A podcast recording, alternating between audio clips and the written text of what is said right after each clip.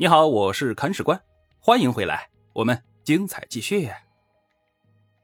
上回说到啊，刘知俊在西部战线把李茂贞和杨崇本胖揍了一顿，而事情发展到这里啊，应该也可以告一段落了。大梁的西部防线稳固了，李茂贞、杨崇本也肯定不敢再来闹事儿了。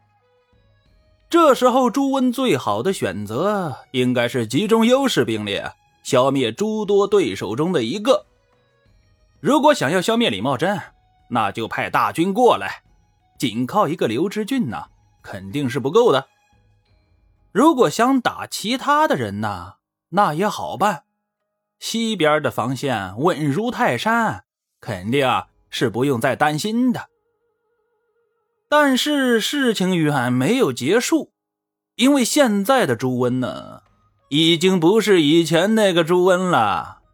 他现在渐渐上了年纪，上了年纪的人呢，一般都会变得糊涂，更何况这还是一个当上了皇帝的人呢。这几年呢，他只顾着享乐了，没怎么带兵打仗。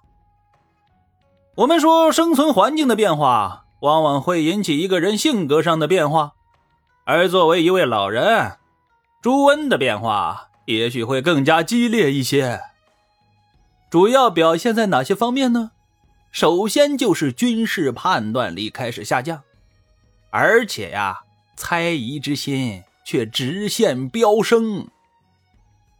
朱温怀疑手下大将们会造反，所以啊，开始杀人了。好巧不巧啊，他杀的人里边有一位猛将，也就是我们前面刚提到的大将王重师。王重师作为右国节度使啊，镇守长安很多年了，政绩不错，百姓认可度也还是蛮高的。但是百姓认可，朱温却不认可，为什么呢？因为王将军给老朱送大礼送的不够多。之前朱温带兵在河中屯扎的时候啊，王重师的供奉就时有时无，这让朱温很是恼火。朱温这个人呐，应该是很讲究生活质量的，特别是在行军打仗的时候啊，他更在乎这一点。像之前他在魏博的时候。罗少威砸锅卖铁，把他伺候得很妥帖，他就认为罗少威是个好人，将其以为心腹，关照有加。这里的王重师虽然活干得不错，但就是把朱温的生活起居伺候得一塌糊涂，朱温这就不乐意了呀。老朱就想啊，你对我的供奉，代表着你对我的态度。供奉不及时，说明你眼中没有我呀。武将眼中没有我这个皇帝了，那还了得？这不说明你有二心吗？有二心就会造反，造反我就要削你。朱温下诏，把王成师召回京师，任命左龙虎统军刘汉为右国留后，接替王重师的位子。刘汉这个人呐，有点意思。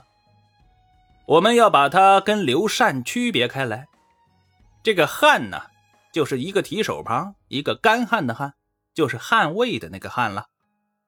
这个刘汉在朱温手底下扮演的角色呀，有点像是说客加特种兵。这个人经常做的事情就是单人独骑，只身前往敌方城池中去劝降。像是郑州的王荣了，定州的王楚直，凤翔的李茂贞等人呢，都被他劝降过，而且每次还基本上都成功了。现在这个人还是活蹦乱跳的，官至左龙虎统军，正儿八经是个高官了。所以说呀，朱温手下的奇人还真是多，这一点不服不行。这个刘汉一听说要去接替王重师的位子，高兴的不得了，蹦蹦跳跳就去长安报道了。到了长安之后啊，兜头一盆凉水泼了下来，人家王重师根本不鸟他，也不出营。最后啊，在长安城的东门接见了他，而且啊还很冷淡，表情中透露着五分倨傲，三分不屑，外加二分的不耐烦，加起来就是十分的看不上。王重师的这些举动招来了刘汉的十分的不满呢。有句话说得好。宁得罪君子，不得罪小人。君子坦荡荡，他可以不跟你计较；小人长戚戚，他最擅长计较。刘汉回到朱温那里啊，就好好的计较了一番。他对朱温说：“王重师不得了啊，他勾结了李茂贞、杨崇本等人，想要造您老人家的反呢。”朱温大惊。心想：“我的乖乖，真是担心什么就来什么呀！王重师果然要造反啊！削他！”朱温随即贬王重师为西州刺史，还不等对方上任呢，直接就给赐死了，夷其族。说白了，还灭了人家的族。而王重师无罪遭戮，引起了朝堂的震动啊！而震动最厉害的就是那群武将们，刘知俊又是这群武将里边震动最厉害的。为什么呢？第一点，前段时间他刚跟王重石合作过，心里有点发虚。第二点，王崇师的罪名是叛通齐国，想要造反。我的个乖乖，王崇师离齐国近。而且跟对方打过仗，他就以叛国的罪名被杀了。那我刘知俊离齐国更近呢，跟李茂贞也打得更狠。下一个是不是就是我了呀？这第三点呢，就是刘知俊太了解朱温了，这个人肯定是疑心病又犯了，他要屠杀有功的战将来稳定自己的统治。所以说，你有没有真的造反不重要，而战功大不大很重要。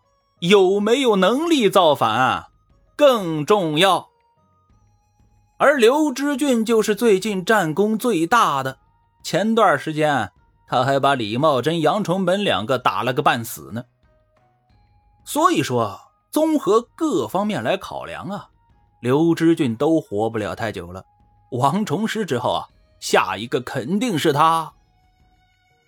其实刘知俊还真就冤枉人家朱温了，后者根本没想着要杀他，或者说现在还没动那个心思呢。但是话又说回来，谁也不可能跑到对方心里边去探查个究竟啊！小心驶得万年船，刘知俊已经开始给自己找下家了。这时候的朱温想要征讨晋国的李存勖，他打晋国可是件大事啊，需要选派良将。朱温第一时间就想到了刘知俊，派人召他入朝，想要任命对方为河东西面行营都统，挂帅出征。刘知俊接到诏命之后啊，心里就开始打颤了，心想：该来的还是他妈来了，召我入朝，这不是要杀人的节奏吗？而雪上加霜的是啊，当时刘知俊的弟弟刘知焕在洛阳朝廷任职，这位弟弟派人给刘知俊送了一封信：“千万别来，来了必死无疑呀！”原话就三个字入必死。”这位弟弟送出信之后啊，就又向朱温辞行了。他说。我想带家里人到半路上去迎接哥哥。朱温也不多想，准了。然后啊，刘知焕就带着刘家人逃出了京城。这边出了京城，那边刘知俊可就打死也不出来了。他给朱温上表，辖区的军民留着不让我走，没办法呀。朝廷那里我就不去了吧。给朱温上表的同时，刘知俊向李茂贞请降，归顺了齐国。这是必须的。他肯定要归顺一方啊，要不然到时候被两边人夹在中间狠揍一顿，死都不知道怎么死的。反叛既然已经开始了，那就要打一套组合拳。刘知俊首先在内部进行了大清洗，但凡不跟自己一条心的将领啊，通通抓起来给杀掉了。清理完内部之后啊，他就开始对外用兵。